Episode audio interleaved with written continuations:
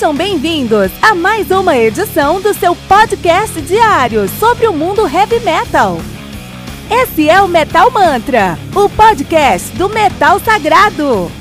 Lembrando que você pode nos mandar suas perguntas, sugestões, críticas, correções, elogios ou quaisquer outros comentários no nosso e-mail metalmantrapodcast@gmail.com.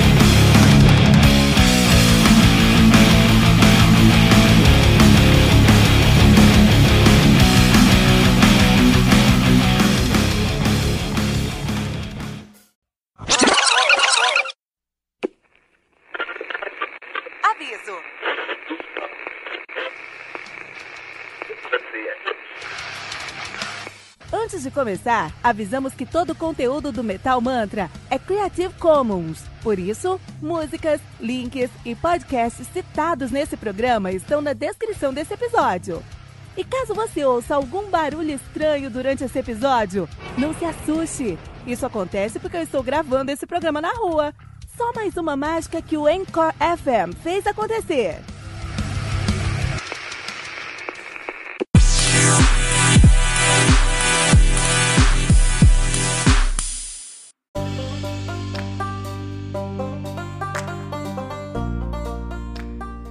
The Wasteland, do Lost in Grey, álbum lançado no dia 11 de janeiro de 2019 pela Reaper Entertainment, álbum que conta aí com oito músicas, totalizando 51 minutos de play. O Lost in Grey, que é uma banda de symphonic metal de Rivinka, na Finlândia, os caras são nativos aí desde 2000 e 13. Os caras têm aí dois álbuns lançados, tem o seu debut, o The Grey Helms, de 2017, do Lost in Grey, né? E agora eles têm o The Wasteland, de 2019. A banda que é formada por Apo Lindberg no baixo, Mika Ravisto na guitarra, Harry Koskela no vocal no teclado e escrevendo as músicas, ele que já tocou lá no Star Night, toca hoje no Embassy of Silence.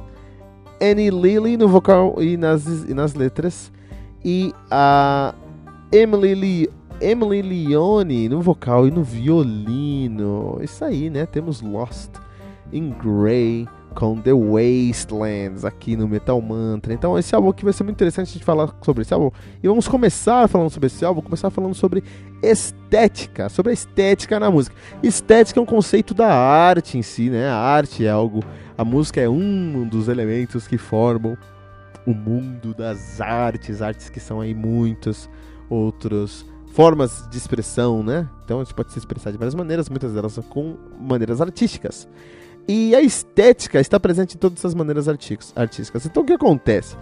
É quando o que faz, o que faz uma pintura, uma música, uma, uma, um projeto arquitetônico, uma escultura ou uma pessoa ser bonita ou ser feia, né? O que define o que é belo, cara. Então, lógico que tem um gosto aí, né? Tem um gosto atrelado, tem pessoas que vão gostar mais disso, tem pessoas que vão gostar mais daquilo, tudo bem. Mas de maneira geral, para você chegar ao patamar, porque gosto é o segundo camada, né?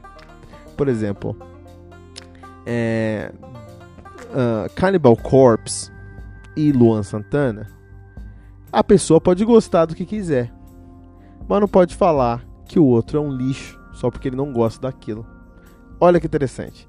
O Luan Santana, por mais que eu não goste, ele traz elementos que tornam o som dele estético, que tornam o som, deles, o som dele é, aceitável para um grupo de pessoas. Se as pessoas vão gostar ou não é outro 500. Mas o som dele não pode ser considerado é, é, errado. O som dele é correto, ele faz um som correto. É bom ou não? Depende de outros contextos, mas é, é belo, é, é, é bem feito. Na verdade, bem feito já é um outro conceito, mas é, é correto, é, foi feito de uma maneira que seguiu regras que tornaram aquilo aceitável. O Cannibal Corpse da mesma maneira, tem muita gente que não gosta de Cannibal Corpse e, vai falar, ah, isso é um lixo. Não pode falar que é um lixo. Não é porque você não gosta que você vai falar que é um lixo. O Cannibal Corpse, ele tem, ele segue algumas regras, segue algum, alguns elementos estéticos e aquilo vai criar um padrão que é aceitável. Se a pessoa vai gostar daquele padrão ou não é outra história. história. E que padrão aceitável é esse? Esse padrão é a simetria. Tudo nesse mundo para ser considerado belo, ele precisa ser simétrico.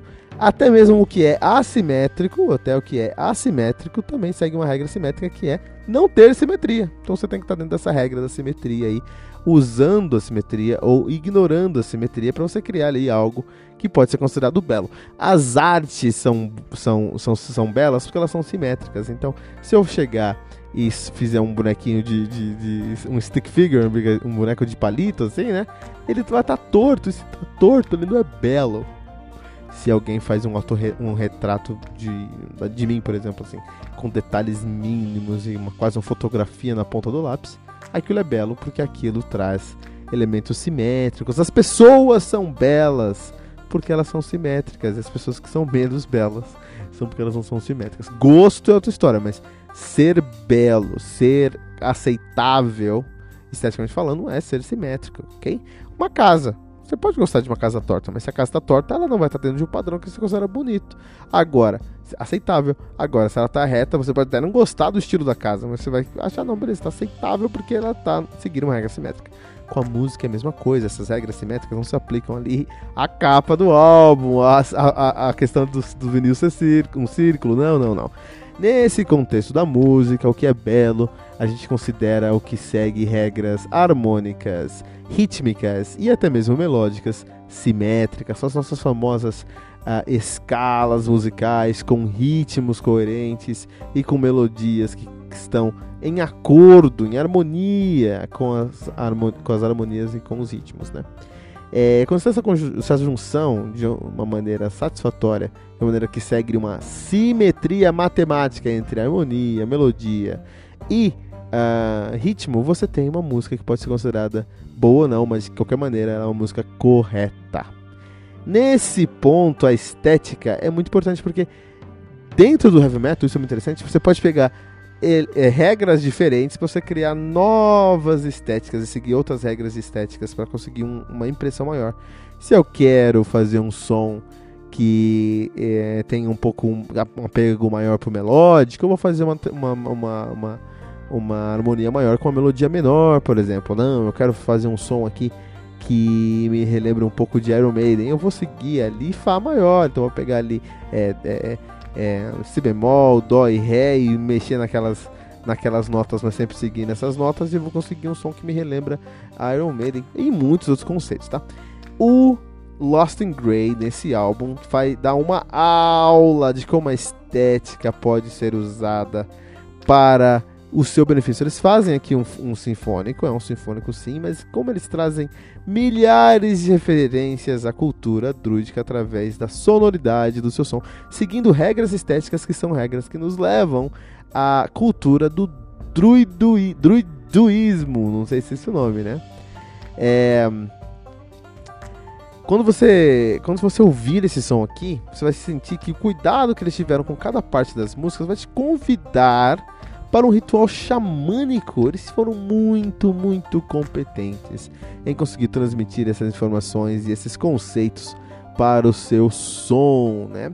É, esse álbum aqui, ele é um álbum muito bom porque ele começou bom desde antes, antes de ser gravado, antes de ser composto. Ele já teve um conceito e todas as etapas que esse álbum passou durante a gravação, produção, pré-produção, produção e pós-produção, ele foi coerente com esse conceito que foi idealizado no começo do projeto do Lost in Grey The Wastelands. E é por isso que aqui no Metal Mantra nós vamos dar 3.7 pentagramas para o Wasteland do Lost in Grey.